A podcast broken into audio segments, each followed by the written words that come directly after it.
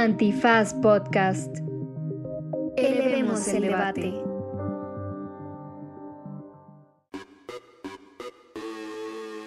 Buenos días, buenas tardes, buenas noches, bonita madrugada o cualquiera que sea el precio del limón el lugar en donde se encuentre. Como podrán ver, Miguel está atravesando por una pubertad inversa y su voz cambió un poco de tono. Mentira, ese no es Miguel, es Clara, nuestra productora, pero aunque no está Miguel, no se lo pierdan, sigan con nosotros porque se puso buenazo. En esta ocasión hablamos sobre Caro Quintero, sobre Mo Farah, Y regresando del corte, platicamos sobre qué onda con la inflación, cómo pueden ahorrar mejor su dinero. Este, y también platicamos sobre eh, lo que pasó en Durango con un estudiante que estaba haciendo su servicio social en un hospital por allá, que fue asesinado.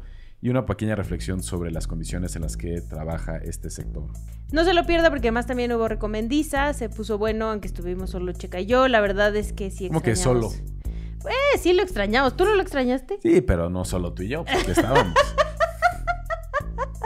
Bueno, quédense, quédense y ya nos dicen además, por favor díganos cómo les gusta que nosotros les digamos a ustedes nuestros podcast escuchas en nuestras redes sociales. Porque esto es ¿Derecho? Revix. Divulgación jurídica para quienes saben reír. Con Ixel Cisneros, Miguel Pulido y Andrés Torres Checa. Derecho Remix. ¿Qué onda? ¿Cómo estás, Ixchel? Todo bien. Oigan, pues se podrán dar cuenta que hay un poco de descoordinación de parte de mí y Ixchel, pero es que nos falta el capitano, el licenciado Bucles.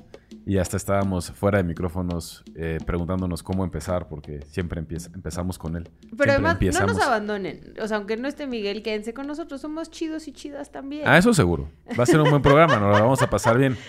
Miguel anda de vacaciones. Ya, ese Miguel ya agarró vacaciones, así nada más un parpadeo, viene dos programas, se va de vacaciones y otra vez, así, así es esto. La mejor beneficiada es la garnacha, ¿no? Que anda dando la vuelta por el país. Seguro. No, pues le mandamos un saludo a Miguel y a la garnacha y a la familia de Miguel con la que está vacacionando. Que ojalá nos estén escuchando cuando salga este episodio. Que nos pongan en carretera, este. No, que nos pongan a la hora del desayuno. Toda la familia junta, escuchando Derecho Remix, una linda dinámica eh, de integración, de cohesión. Ok. Así le hacen nuestros podcast escuchas, quiero imaginar. Este, no estoy segura. Derecho remixeres les llamo yo, Ah. Derecho Remixeres. Ajá. El otro día nos preguntaron que si tenían un nombre en específico, pero pues yo les llamo así, no sé si. Arturo, Miguel. Chía, Sí, Lina. nuestros. Mi mamá. Sí, mi mamá, Laura. Bueno, pues tenemos una, una, varia- una selección variada de temas. Eh, también ha sido una semana movida, algunos nacionales, algunos internacionales, algunos de seguridad, algunos económicos. Entonces vamos a empezar por el primero, que fue la noticia de la semana pasada, que fue la captura de el llamado narco de narcos, ¿no? Sí, así, así empezó todo el asunto. Era como, fue de los primeros narcos así súper poderosos que tuvo este país, el señor Caro Quintero. ¿Y quién era, Ixchel?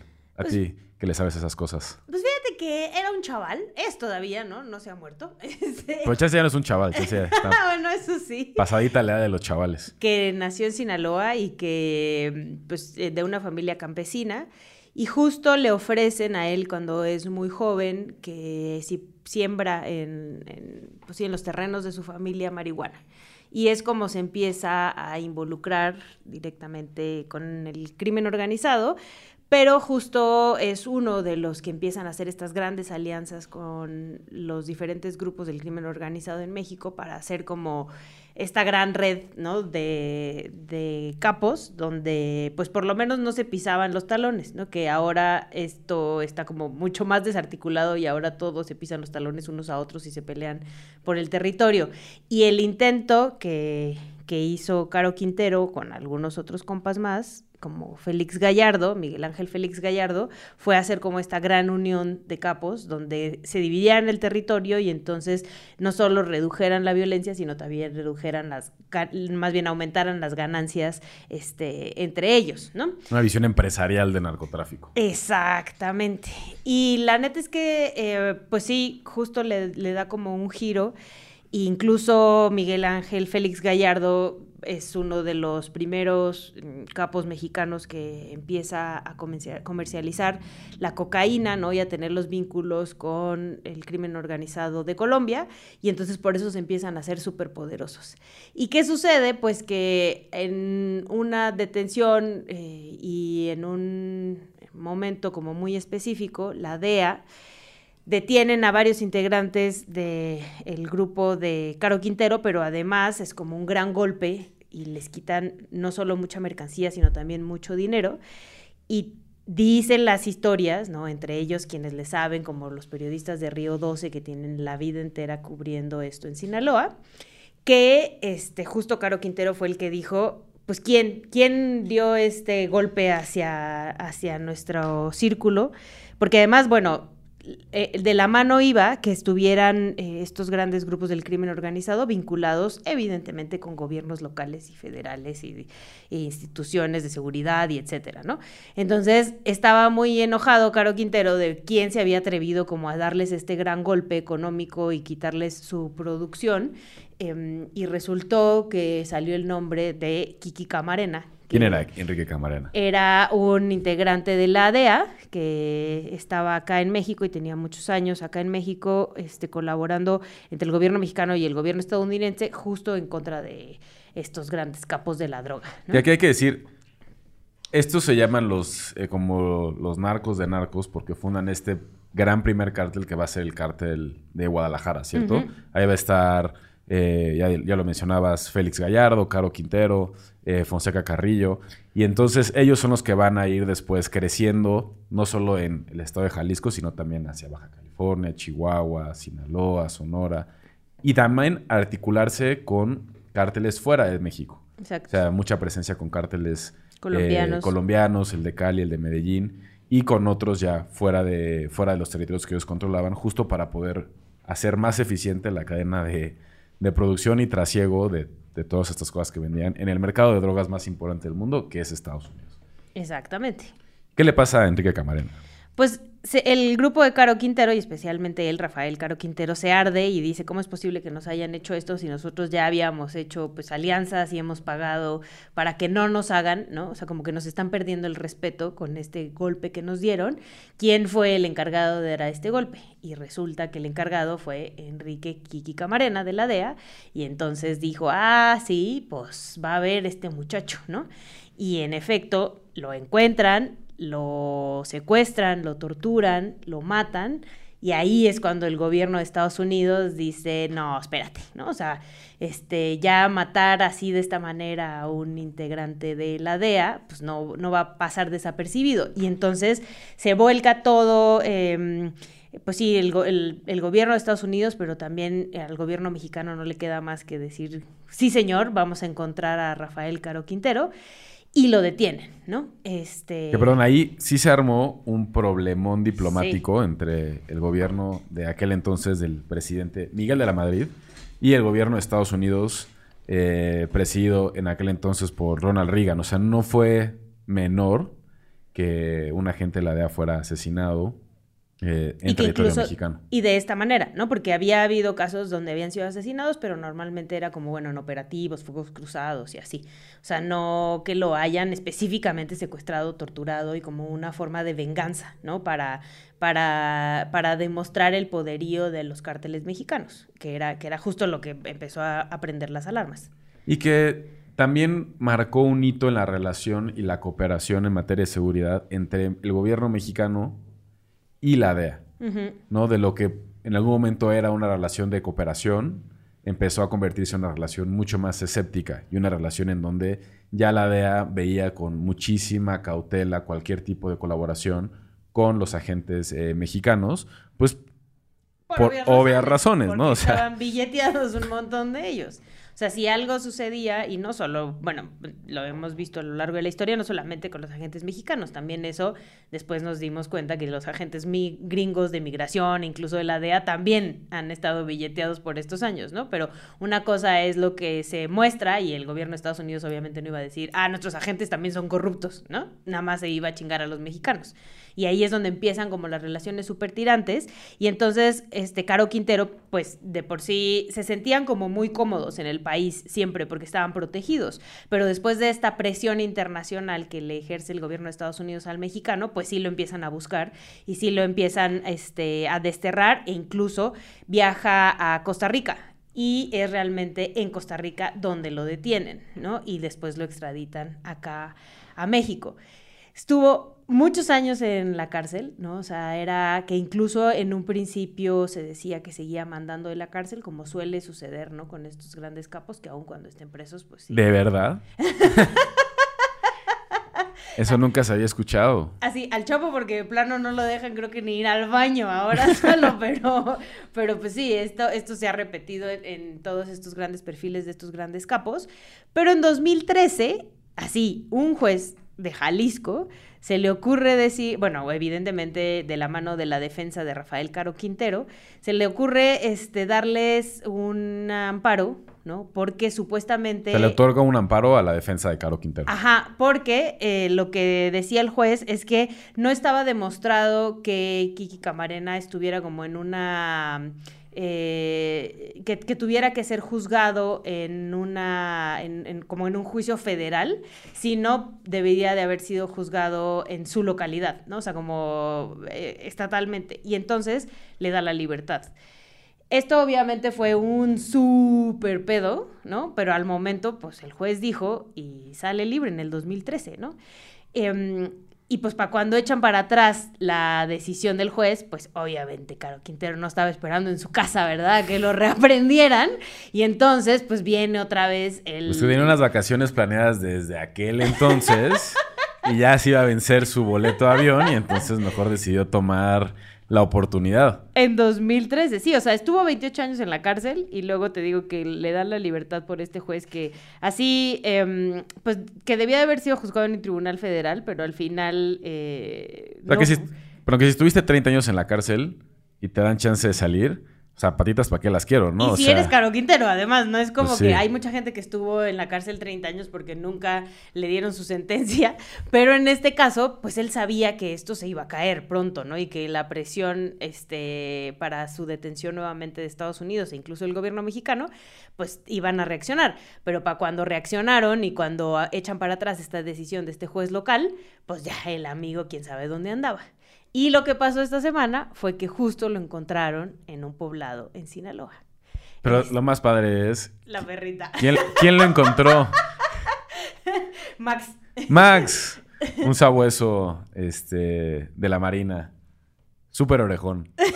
Muy tierno. Fue el héroe de la historia porque encontró a, a Caro Quintero escondiéndose en un arbusto, ¿no? Sí, sí. Y, y, y pues eso, obviamente ahorita los gringos ya dijeron como, oigan, queremos que lo extraditen porque ya sabemos lo que pasa con los capos en su país. Los dejan libres o se escapan por el baño, ¿no? Entonces. Por, no, el, Chapo se escapó por el carrito de la lavandería, ¿no? La primera, vez. la segunda vez fue por el baño. El túnel. Ajá, el túnel que se hizo ahí donde estaba el baño. Increíble. Justo hace unos días leía la nota de los custodios de la segunda vez que se escapó el Chapo, que creían que era broma, ¿no? Así como, güey, se escapó el Chapo. Ah, no, va, que no. Te creas, quedamos de jugar dominó y ya no va a llegar. Y toma, la que sí, ya andaba quién sabe en dónde a gusto, ahí en su casa echándose unas chelitas o unas mimosas, ve tú a saber. Oye, pero a ver, pues entonces la detención de Caro Quintero también pone esta atención de algo que hemos platicado aquí antes en varias ocasiones con relación al caso Cienfuegos, a la detención de gobernadores en Estados Unidos, a Genaro García Luna, a Cárdenas Palomino, etcétera, que es el valor o el no valor, el invalor de, este, de la detención y la extradición de figuras clave a Estados Unidos. Eh, hay muchas cosas alrededor de esa relación diplomática en los años 80 eh, de quienes ocupaban puestos importantes dentro del Estado mexicano en el gobierno del presidente de la Madrid y la posible eh, o no nexos con el, con el crimen organizado. Uno de ellos, eh, el mismísimo Bartlett, ¿no? O sea, ¿qué nos podría decir esta nueva detención de la participación de personas de este perfil? Es que justo es eso lo que, por lo menos los gringos, es lo que negocian con estos eh, no tan visibles, ¿no? O sea, no van a negociar con el Chapo, me queda clarísimo que eso sí ya es demasiado, pero con personajes que están cercanos, que son muy importantes para estas organizaciones criminales, sí negocian que por lo menos les les reduzcan la sentencia si empiezan a sacar la información que tienen sobre la corrupción y más personas que están vinculadas ¿no? a, este, a los cárteles del crimen organizado en México e incluso los vínculos que tienen con autoridades en Estados Unidos. ¿No? Y eso al final pues es lo que utiliza la fiscalía para seguir como este rastro de a quién va a detener después. ¿no? Y incluso lo hemos visto en los casos como el de García Luna, que de ahí viene gran parte de las acusaciones que tienen en su contra. Ahora, yo creo que aquí el tema es, Bartlett en aquel entonces era secretario de gobernación. Eh, y entonces es, ¿sabría o no sabía secretario de gobernación de este tipo de, de personajes, operaciones? Seguramente sí, pero no vamos a levantar falsos. El problema es que Bartlett es una persona clave dentro de la administración de López Obrador. Entonces, es. seguramente si Caro Quintero no es extraditado, no se tocará eso dentro de la línea de investigación en México, ¿no? Una posible sospecha. Y la segunda es, si es extraditado, estamos a merced de si le parece relevante o no al gobierno de Estados Unidos, también habrá una investigación en contra de Bartlett. Y probablemente no sea lo más importante, ¿no? Que justo ya lo habíamos platicado acá también con Miguel, o sea Sí. que a los gringos lo que les interesa es lo que hicieron en su país, ¿no? Entonces lo que hicieron en otros países les vale madres. Y un poco igual, volvemos a lo del caso de García Luna, es lo que hiciste en, en tu país, cómo afectó a, a mi país, ¿no? El trasiego de drogas a mi país, más allá de que tú seas un tracala en tu país y hayas hecho un montón de, de cosas horrendas eh, y te hayas beneficiado de ello. Pero pues bueno, ahí está la noticia de la detención de la detención Exacto. de Caro Quintero. Pero el protagonismo de donde Max. pasan estas cosas, me cae. O sea, donde dos veces se fuga el Chapo, donde sacan a, a Caro Quintero después de 28 años nada más porque un juez le dio la gana. o bueno, porque la cuenta del juez seguramente se llenó de ceros y después le dio la gana de liberarlo. Este, y luego lo reaprenden y pues yo creo que sí que lo manden a Estados Unidos, ¿no? Porque no hay garantía de nada. Pues no sé, yo siempre me quedo con esta sensación, la neta, muy amarga de pensar que nuestros procesos se tienen que resolver en Estados Unidos. Lo hemos platicado aquí antes, pero pues también es verdad que muchas veces nuestras instituciones pues, no están a la altura y pasan estas cosas. Pero bueno, la siguiente noticia que yo traía sobre la mesa es una noticia que me tiene así súper en shock. Y es una noticia que trascendió la semana pasada eh, en Reino Unido sobre un atleta que se llama Mohamed Farah, Mo Farah, que es quizás el atleta de atletismo más importante en la historia de Reino Unido. Ha sido campeón olímpico, ha sido campeón mundial, ha sido campeón europeo y además algo que es raro es que el tipo es brutal en dos disciplinas, en los 5.000 metros planos y en los 10.000 metros planos. 5 kilómetros y 10 kilómetros. Parece cualquier cosa, pero es difícil No, bueno, entrenarte. yo no puedo correr ni medio kilómetro. No, pero me refiero, o sea, entrenarte para correr 10 kilómetros es una cosa, entrenarte para correr 5 es otra cosa. Ser el más chingón en las dos ya es de otra categoría, ¿no? O sea, estamos hablando como un Usain Bolt que puede ¿no? ganar en diferentes categorías de- en, en las pruebas de velocidad. Bueno, el tipo ganó las meda- la, la medalla de oro eh, en los Juegos Olímpicos de Londres, eh, en fin llegó también a ser como todo un personaje que representaba la inclusión en Reino Unido. Eh, él es de una pequeña nación que se llama Somalilandia, que es un, un estado que se proclama como independiente, que está en el norte de Somalia. Y entonces un tipo negro, este, de origen no migrante de África subsahariana, llegando a Reino Unido, rompiendo todos los récords, llegó a ser nombrado hasta Sir, ¿no? Que para eso, además, para ellos es muy importante. Pues es el máximo nombramiento que puede tener un civil. Yo solo me acuerdo de David Beckham. Sí, David Beckham, Elton John, Ah, Elton John también, sí, Jagger. cómo no. Es puro ¿No? personaje. todos son Eric Cantona. Ese fue muy problemático porque Cantona es de origen francés. Pero bueno, regresando a la historia de, de Mo Farah, eh, se publicó un documental eh, coproducido por la BBC y Red Bull Que hay que- recordar que la BBC es la televisora del Estado, ¿no? Sí. Es como acá Notimex. en Notimex, ajá. Sí, British Broadcasting Company. Ujú. Eh, y... Que no tiene nada que ver con Notimex, ¿va? O sea, nada más estamos comparando la estructura de la BBC con Lo que Notimex, representa, pero- lo que Exacto. representa. Sí, es eh, Notimex, Telesur, eh, Russia Today. RT, ¿no? exacto. Todas esas son agencias de Estado. La BBC es la agencia del Estado británico. Eh, bueno, entonces, todo este choro para platicarles de Mo Farah es que trascendió este documental en donde se cuenta que en realidad su nombre real no es Mo Farah.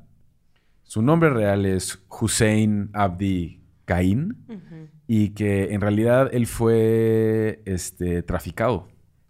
Traficado eh, por tratantes de personas de Somalilandia a Reino Unido cuando tenía nueve años y fue llevado a una familia aristocrática, este, acá clase alta, en Reino Unido y fue obligado a trabajar como el cuidador de los niños de esa familia, él siendo un niño. Entonces, todo el país está en shock de, primero, Sí, porque además esto no fue en 1950, ¿no? Deja tú, mil- tu 50. no, de- pues, mil- 1800 cigarra, 1800, 1600, yo qué sé. No, esto fue, pues, no sé, hace 30 años. Sí. ¿no? Eh, que, se que se descubriera o que se estuviera revelando una posible red de tratantes de personas del Cuerno de África, que es esta región donde está Somalia, Djibouti, Somalilandia, Etiopía, Eritrea, ¿no? A Reino Unido, con tratantes eh, menores de edad, Sí, que fueran No. infantes todavía lo hace más horrible que nada. Una locura. El caso de este cuate es extraordinario porque el tipo pues, destaca en una disciplina cuando empieza a ir a la escuela. Eh, el que es su coach de atletismo lo arropa y empieza a ayudarlo como a salir de ese entorno de- con esta familia, a regularizarse y cambiar. O sea, la familia es la que le dice, tu nombre es Mohamed Farah. O sea, durante toda su vida ha tenido el nombre que la familia que le la puso. familia que lo secuestró le puso. Y él cuenta en el documental que cuando llegó a Reino Unido, eh, llevaba como un papelito con los contactos de su familia y la chingada. Y que cuando llegó a la casa esta, lo primero que hicieron fue romper ese papel en la cara de este niño, tiró la basura. Y entonces él relata en la entrevista y dice, ahí es cuando me di cuenta que estaba en pedos. O sea, como en ese momento se da cuenta que está, que está en problemas. Yo de verdad, o sea, este mundo hay gente muy culera, pero ¿cómo, en qué momento te parece que algo así no, no hay problema con que lo hagas? O sea, no, no, no, no me cabe en la cabeza como alguien así de culero, pero además, pues no sé, ni siquiera es que, o sea, lo tenían todo, pues, ¿no? Es una familia que lo tenía todo y aún así, culeros, culeros, No, está cabrón. Ahorita hay toda una investigación ¿De por quién parte es esa de quién es familia? esa familia. Y no nada más de quién es la familia, sino De la dónde está en esa, esa red. Porque, pues el caso de, de Mo Farah eh, o Hussein Abdil Caín es muy famoso ahorita, pero ¿cuántos otros niños y niñas y personas y hombres y mujeres no están llegando a Reino Unido vía una red de tratantes que opera en el Cuerno de África, pero seguramente también en el Magreb y seguramente en el este de Europa y en Medio Oriente. O sea, si eso está pasando hoy, pues cuántos otros casos no hay detrás, ¿no? Chale. Horrible. Horrible, horrible, horrible, pero sí es una noticia que me parece interesante mencionar porque tiene completamente sacudida al mundo del deporte y por supuesto a, Reino Unido.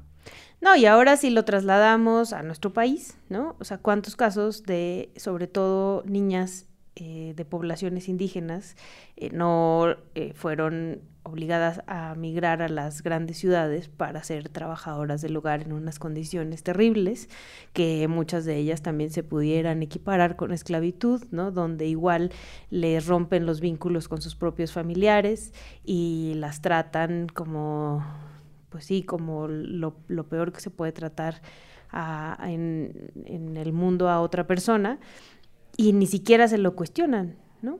O sea, bueno, hablando del caso de, de México, eh, México es uno de los países con los índices de trata más grandes del mundo, eh, de acuerdo con cifras de Naciones Unidas y otras organizaciones. Y el epicentro de la trata en México es Tlaxcala. En Tlaxcala es donde hay un montón de pues, municipios o localidades que viven de la trata. Sí, no, o sea, una cosa es, o sea, lo menos culero que les puede pasar es que se las lleven de trabajadoras del hogar. El caso de Tlaxcala específicamente es para trabajo sexual este, forzado. eh, y sí, son infantes, ¿no? Muy, muy pequeñas e igual en algunos casos se los llevan a, las, a los centros turísticos de México, pero en otros las sacan del país. Sí, horrible. Pero bueno, les quería contar esta historia de Mo Farah porque uno, admiro un montón su carrera y dos, estaba en absoluto shock cuando me enteré de este reportaje. Yo creo que nos vamos a un corte porque si no vamos a llorar aquí, mano. Regresamos, damos un corte y regresamos con temas que no sabemos si serán más felices o no, pero seguramente les parecerá interesante. En Derecho Remix. Gracias al impulso de las trabajadoras del hogar organizadas alrededor del mundo, hace 11 años la Organización Internacional del Trabajo publicó un convenio que garantiza sus derechos laborales. Sin embargo, México lo hizo válido apenas en 2021. De las 2 millones de personas que se dedican a estas labores en México, el 91% son mujeres. El 98% trabaja en la informalidad, a pesar de que la seguridad social es obligatoria desde que se incorporó a la Ley Federal del Trabajo. Si eres una persona empleadora, es momento de tomar acción. Para saber más sobre cómo cumplir tus obligaciones, visita hogarjustohogar.org. Esta información está basada en los esfuerzos de las colectivas que llevan años luchando por impulsar los derechos de las personas trabajadoras del hogar. Eh, estamos de vuelta en este Derecho Remix para tocar un tema delicado, complicado, Todo complejo. Eh, porque todos lo están viviendo Triste. y ya estamos hablando de la inflación. Ay. ¿Qué pedo con la inflación? La verdad no sé, pero pague sus tarjetas, compañero. Explíqueme qué pedo con la inflación. Pues, a ver, primero, a ver, ¿qué es la inflación? Quizás podremos empezar por ahí. Este, la inflación es cuando hay un aumento, y es aquí es importante, un aumento sostenido en los precios. Ajá. O sea, por ejemplo, cuando subió el precio del limón, que todo el mundo estaba vuelto loco Y el del inventando madre, aguacate. Y del aguacate, decían que había inflación. Pero Eso eso, no es tenía que ver con este, procesos locales de producción que tienen que ver con la violencia, la, la, la, pero era solo esos dos productos. ¿no? Ajá. Cuando hablamos de inflación es... Todo está valiendo madres. Todo está valiendo más. En la carne, el pollo, realidad deberían de ser- Las verduras. En realidad deberías de ser todos los precios. Pero es muy difícil medir todos los precios. Es como que en términos generales hay una inflación. ¿En qué se está viviendo la inflación en México ahorita? Pues eh, en todo lo que es... Algunos productos de la canasta básica y las gasolinas. Y, o sea, como, sí, básicamente en esos. El- el- y en el gas. Sí. Eh, la explicación... Ya bueno, para empezar, otro dato importante es que todo el mundo está sufriendo inflación. O sea, no es nada más México. No solo es culpa de Andrés Manuel, porque No también ya salió acá la... De Lopitos. Así Por le tu culpa, Lopitos. Así le dice eh, algunas señoras que conozco. Y, Hola, mamá. algunos señores. tu mamá se parece a Vicente Fox. Y a Max Kaiser. A Dile veces. que no. A veces, a veces. Eh, a ver, la inflación está desatada en el mundo. O sea, Europa está llegando a unas tasas eh, muy altas de inflación, no vistas en décadas. Estados Unidos también, en décadas. Eh, América Latina también, aunque esas se ven todos los días. y, y México, en una que no se había visto en, en mucho tiempo. O sea, México sí había tenido una tasa de inflación más o menos ok. Y ahorita se dispara. Ahorita está casi en el 8% de todos. Y además la, la tasa de inflación, o sea, qué tanto han aumentado los productos de la canasta básica en casi 15%. Es, muchísimo. Es muchísimo. La inflación afecta, obviamente, bueno, no obviamente, por estos datos que menciono, a las familias pues, más pobres. Porque son las que más necesitan este tipo de recursos y en las que, las que menos pueden prescindir de ellos y a las que más les está aumentando. Y como su ingreso es menos, pues se ve más afectado. Claro. O sea, sigues ganando lo mismo, entre comillas, pero todo está carísimo y entonces ya no. Sigues ganando lo mismo, pero lo que ganas vale menos. Ahora, la inflación es más o menos ok, o sea, es normal tener un poquito de inflación, El problema es que... Y más pasa- después de una pandemia. y más después de una pandemia. Ahora, ¿qué está pasando? ¿Qué fue lo que pasó? Bueno, en primer lugar, la pandemia. La pandemia distorsionó cabrón la economía. Y en segundo lugar, para cuestiones como el gas o la gasolina, pues la guerra entre Rusia, Rusia y, y Ucrania también está afectando, pues, como cabrón, ese tipo de productos. Ahora, ¿qué pasó en la pandemia? En la pandemia, sobre todo en países del norte global, no como en México, se le dio mucho dinero o se le dieron estímulos a las personas para poder Sobrevivir, Sobrevivir. llevarla. y comprar más cosas. Pero lo que generaste ahí fue, o sea, que estuvo bien, eran medidas necesarias. También en ese momento la economía las necesitaba para seguir ¿no? avanzando, pero parte de la inflación que estamos viviendo ahorita son producto de las distorsiones que se generaron por estos estímulos. La gente tenía más dinero del que ganaba antes y empezó a gastar más también. Empezó a gastar más, a lo mejor en cosas que no eran Todos pidiendo por Amazon. todos pidiendo por Amazon una tele de 50 pulgadas que no necesitabas, pero dijiste, güey, me llegó mi cheque del gobierno, chingue su madre, me muero mañana, pero no me quiero morir sin mi tele plasma, ¿no? Sí. Hubo otros que dijeron, bueno, ahorita aprovechemos que están dando sus estímulos para endeudarnos, ¿no? Eh, y ver si más adelante lo recuperamos o las tasas de interés se habían fijado. Entonces la gente empezó a gastar más y se le dio en la madre un poco a las cadenas de producción. O sea, hay cosas que no se podían hacer al ritmo en que la gente estaba gastando. No, y que además incluso con la pandemia era todavía compli- más complicado transportar los suministros, que eso también subió un montón, Exacto. ¿no? De la, pues sí, los costos de las cosas, porque eh, no, no era tan fácil como antes. Si Apple todo lo compraba en China, que ahora todo lo que compraba en China llegara a tiempo. ¿No? O no llegara, porque a lo mejor las fábricas estaban cerradas, ¿no? O operando a menor de su capacidad. O simplemente los cargueros que traían las cosas ya no podían traer tantas cosas en, en este tiempo porque no tenían la misma capacidad que antes de la pandemia. Pero por, o sea, por un lado está pasando eso, pero por el otro lado tú tienes más efectivo. Y dices, pues, güey, sí quiero gastar más. Entonces, ¿qué es lo que pasa ahí para ajustarse? O sea, el mercado lo Malditos que hace es... capitalistas. Se suben, se suben los precios. Suben los precios, porque tienes que controlar al consumidor también. Está pidiendo un chingo de cosas que de este lado la, la oferta, la empresa no puede generar. Entonces se suben los precios. Y eso es un poco lo que está pasando en todo el mundo. Y está afectando en México en particular a todo lo que tiene que ver con comida. Ahora, ¿cómo se corrige la inflación? Pues ahí se viene un tema delicado. Hay, hay diferentes Ya maneras. hay un pleito porque el presidente casi dijo, paren, dejen de subir los precios, les dijo a los empresarios. Sí, sí, pero bueno, no funciona así de. Sí, no, no de es tan de dedazo. de decretazo, pero mucho también de nuestras propias decisiones económicas eh, y también de política monetaria seguían en función de lo que hace Estados Unidos. Eh, Estados Unidos tiene su banco central, que se llama, o sea, aquí, como, aquí es el, el- Banco de México. el Banco de México, y allá se llama, eh, creo que la Reserva Federal, no me acuerdo cómo se llama.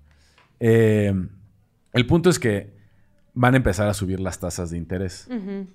¿Y por qué se suben las tasas de interés? Ya empezaron, ¿no? Ya empezaron a subir las tasas de Sí. interés.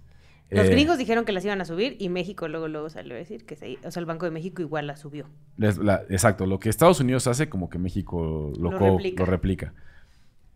Pero entonces una pregunta es, ¿por qué subimos las tasas de interés? O sea, ¿cómo eso afecta a la inflación?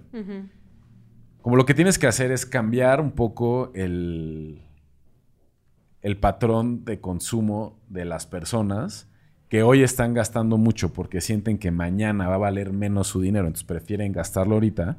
Lo que haces es subir un poco las tasas de interés para que en algunas cosas, para las que requieres tasas de interés, como comprar un coche, un terreno, una casa, tú digas, no, si me va, si me va a salir más caro porque subió mucho la tasa de interés, prefiero no gastar ahorita. Entonces obligas a que el consumidor gaste menos.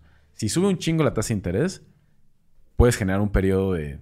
¿Qué fue lo que pasó en el 94 con la crisis? Fue lo que pasó en el 94 subieron con la crisis. las tasas de interés que la gente ya no pudo pagar esos bienes que se había, pues sí, ya fueran casas o, o autos, etcétera, o créditos de tarjetas de créditos, eran impagables, ¿no? Y Si subes muchísimo la tasa de interés de putazo, como lo que pasó en el 94 en México o en los años 70 en Estados Unidos, generas un pedo que le, le pega ojete a las personas. Entonces tienes que irlas, o sea, como que lo que hemos aprendido de esas experiencias del pasado es subirlas un poquito y ver cómo se comportan. Que los de América Latina además tenemos como ahí un callo importante.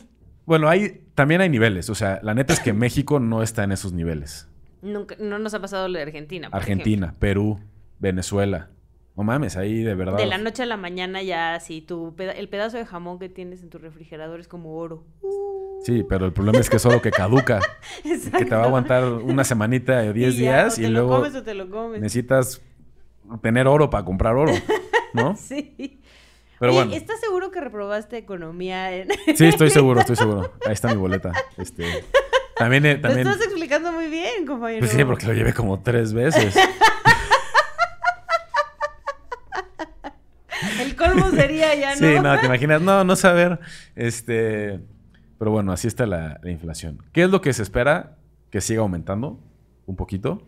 Eh, entonces, querido, ¿cómo dijimos que era? ¿Remixero o qué? Ah, derecho remixere. Re- De hecho, remixere, este, ahorre y gaste lo que necesita, como en este momento.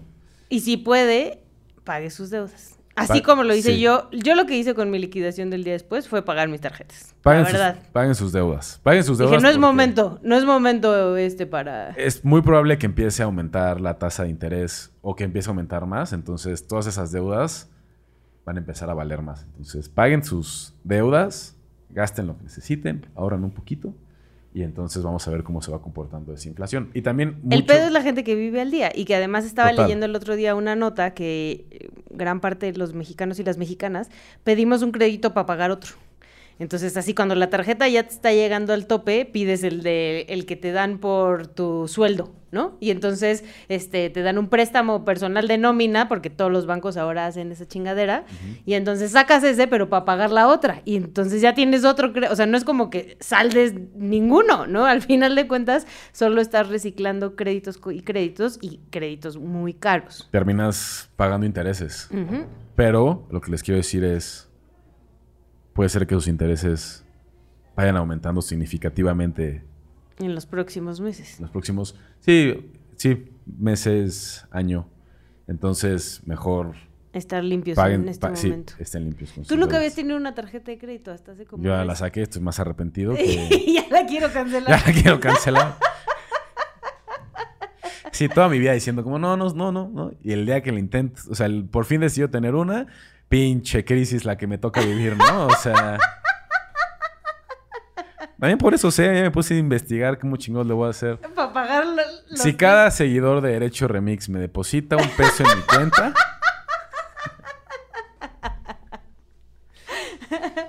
Pero bueno, esa fue la nota económica del Muy día de hoy. bien, muy bien. Y nos falta un tema, Sí. también medio gacho. Es que ya justo no sé si tocarlo porque siento que nos vamos a ir de aquí tristeando, pero me parece importante que por lo menos lo nombremos porque esta semana igual asesinaron a un médico pasante, un chico de 24 años, en un hospital en un ejido en Durango. Y Eric David Andrade Ramírez se llamaba el chico. Y la verdad es que lamentablemente el caso de este chico médico pasante que fue asesinado en Durango no es el primero y no será el último porque eh, yo justo hace unos años mi tesis de maestría fue sobre este tema porque eh, a las y los estudiantes de medicina en este país dentro de lo que tienen que hacer para convertirse en médicos y médicas es irse a algún, eh, no necesariamente tiene que ser una comunidad, puede ser igual una ciudad, pero evidentemente los de las ciudades son este, mucho más peleadas, a irse a estas pasantías, a los estados, a, a, bueno, a como a cumplir, ¿no? Y a trabajar por la comunidad, este... Y lo, es su obligación como para poder es- titularse, ajá, ¿no? Si no lo Digo, no como cualquier titular. Pero es diferente si estudiaste, en mi Pero caso, hacer- RI, y que hice mi servicio social con el doctor Luis Benavides, a quien le mando un saludo, y nunca salí del ITAM, a quien tiene que hacer este tipo de prácticas en Sí, campo. o sea, nosotras y nosotros quienes estudiamos otras cosas, nuestro servicio social es mientras la institución donde lo hagas tenga una, o la persona tenga una, como un registro con la universidad donde estés, ya estuvo. Pero puede ser, lo puedes hacer casi desde tu casa en algunas ocasiones. Específicamente, las y los médicos tienen que ir a unas comunidades, ¿no? O ya sea algunos pueden ser en los mismos hospitales de las grandes ciudades, pero son muy pocos los espacios. Otros se tienen que trasladar a, estos, a estas comunidades. esto de escuelas privadas y públicas. ¿no? Sí, Entonces ahí hay cualquiera de, los que salgan este, como médicos o médicas. Y la cosa es que lo que yo investigué en ese entonces, que ahora lamentablemente se confirma como con el caso de Eric David, es que ni la autoridad estudiantil, ya sea la Universidad Nacional Autónoma de México o la Salle, el caso que yo investigué específicamente era de la Salle, em, se hace responsable, pero tampoco de lo que le suceda a la estudiante o el estudiante. Y tampoco se hace responsable la Secretaría de Salud Federal, que quien es eh, a donde van a pertenecer ¿no? todos estos médicos que, que, que- que están saliendo de las universidades, ni tampoco los gobiernos locales que les reciben a todos estos estudiantes. Entonces, ¿qué pasa? Hay una alta tasa eh, muy importante de violencia en contra de las y los médicos. En el caso de las mujeres, muchos casos de violencia sexual, muchos casos de agresiones sexuales y también en el caso en, en general, ¿no? De homicidios. Y que, perdón, el año pasado, eh, digo, la semana pasada asesinaron a una doctora del IMSS en Chihuahua. Y, por eso, o sea, sí quería traerlo a la mesa, porque es algo recurrente de lo cual no solo no se está hablando, sino que el Estado mexicano y las instituciones educativas no se están haciendo responsables. Estamos mandando a un montón de jóvenes a espacios no seguros, a que literalmente se rasquen con sus propias uñas y regresen vivos o vivas después de seis meses y sin ser agredidos. O sea, casos en donde las propias familias, que evidentemente familias privilegiadas, les ponen cámaras de seguridad, les ponen a- en el en- porque normalmente duermen en la clínica en donde están, entonces les ponen cámaras Las de seguridad. eh, guardias. Exacto. Eh, no, o ahí mismo en la clínica tienen al ladito. Ah, como un- covachita. Una covachita donde ahí duerme este, la estudiante o el estudiante. Y les ponen alarmas, les ponen cosas para justo como blindar para que su hijo o su hija esté bien, ¿no? Y pueda regresar con bien a los seis meses. Y la verdad es que ha habido casos muy terribles. El que yo, el, el que yo narraba en mi tesis eran unas chicas donde les incendiaron la clínica, ¿En, ¿no? en qué estado? En Chiapas. Chiapas. Y eso, eh, esa era, porque además para la comunidad es una forma de presionar porque son personajes que significan, ¿no? Así los médicos, los abogados, ¿no? Significan como cierto estatus. Entonces, la población, en ese caso específico, para presionar al gobierno del estado, incendia la clínica con todo y los estudiantes adentro, ¿no? Entonces, pero ni, el, ni la presidencia municipal se hace responsable, ni el gobierno de Chiapas en ese momento, ni tampoco la universidad donde pertenecían. Entonces, quienes estaban movilizando eran las familias y los otros estudiantes para poder sacar ahí a, a estas chicas que estaban siendo linchadas adentro de la clínica de Chiapas, ¿no? Entonces, esto sucede en muchos espacios, lamentablemente, y es porque el Estado tiene esta regla pero no les da la... Que, que yo, si lo ves por el lado humano, me parece muy chingón, ¿no? Que tengas que ir a ejercer a espacios donde las personas no tienen acceso a, a- a su derecho a la salud, que todos tendrían que tener y todas tendrían que tener acceso a su derecho a la salud, pero les mandan unas condiciones terribles, ¿no? O sea, imagínate en en la época de los Zetas en Tamaulipas, estos médicos que se tenían que ir a estas clínicas, ¿no? A fuerza, donde todo el estado estaba cooptado, donde la, la población en general no estaba segura. Ahora imagínate estos estudiantes y estas estudiantes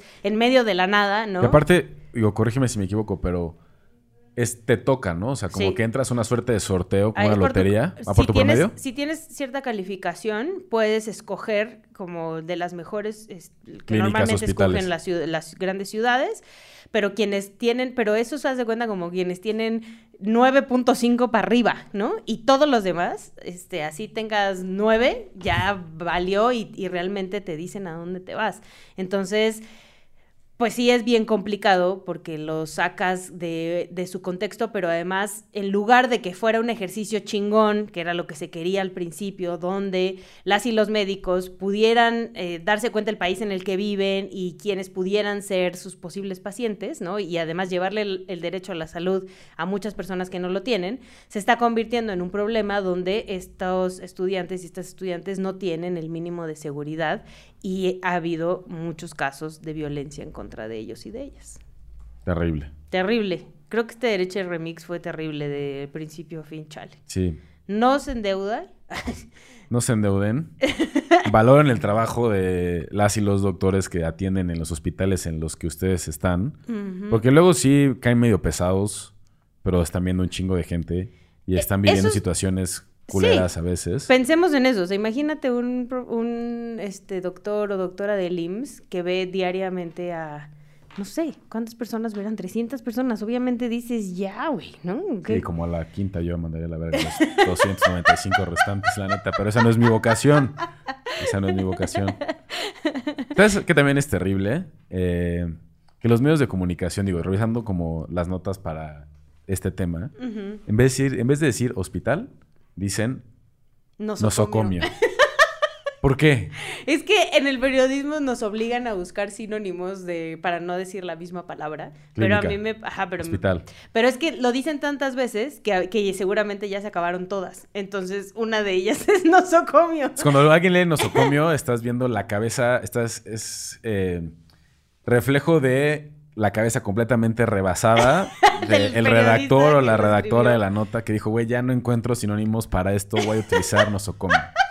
La gran mayoría de las veces sí. A menos que sea un mamón que le quiere llamar nosocomio, pero no, no es el caso. de Y, la y luego también mayoría. para alguien que está muerto utilizan otro también chistoso, ¿no? Eh, no sé. Sí, sí. Seguramente. No me acuerdo cuál era, pero ahí le imprimimos a la producción que, nos ayude que lo a encuentre. buscar. Sí, sí, sí, que es rarísima. Checa, tú te refieres a la palabra oxiso, que según el diccionario de la lengua española es un adjetivo que se refiere a una persona que murió violentamente. De acuerdo con información extraoficial, el oxiso recibió balazos en cráneo y tórax. Según los primeros reportes, el hoyo oxiso sufrió un golpe en la cabeza. Bla, bla, bla, bla. Sí, yo por eso dejé de escribir ya notas, la verdad, en ese tipo de medios donde solo me piden repetir y repetir lo mismo en todos los párrafos. Pues muy bien. Ese fue... Sí, no, ya. Vámonos a ver si la próxima semana está más divertido el asunto de lo que está pasando en nuestro país, que lo dudo, la verdad. También, queridos, eh, ¿cómo eran? Remixeros otra vez, remixeses. Derecho remixeres. Re- estamos intentando con este gentilicio. Si no se sienten este, apelados por él, pueden hacérnoslo saber en nuestras redes sociales. E incluso este, decirnos que sí, con cuáles se sentirían chidos. Sí, sí, con cuál se te darían chido. Y también, ¿qué temas les gustaría escuchar? Eh, por favor, contesten en, en eh, arroba antifaz como qué temas les gustaría que profundizáramos. También qué temas, eh, pues, a ver si podemos conseguir alguna persona experta o experto o experta que venga aquí a platicar como lo hemos hecho antes. Entonces, por favor, no dejen de, de pasarnos sus propias recomendaciones en nuestras redes sociales. Pues saltemos a la recomendiza, ¿no?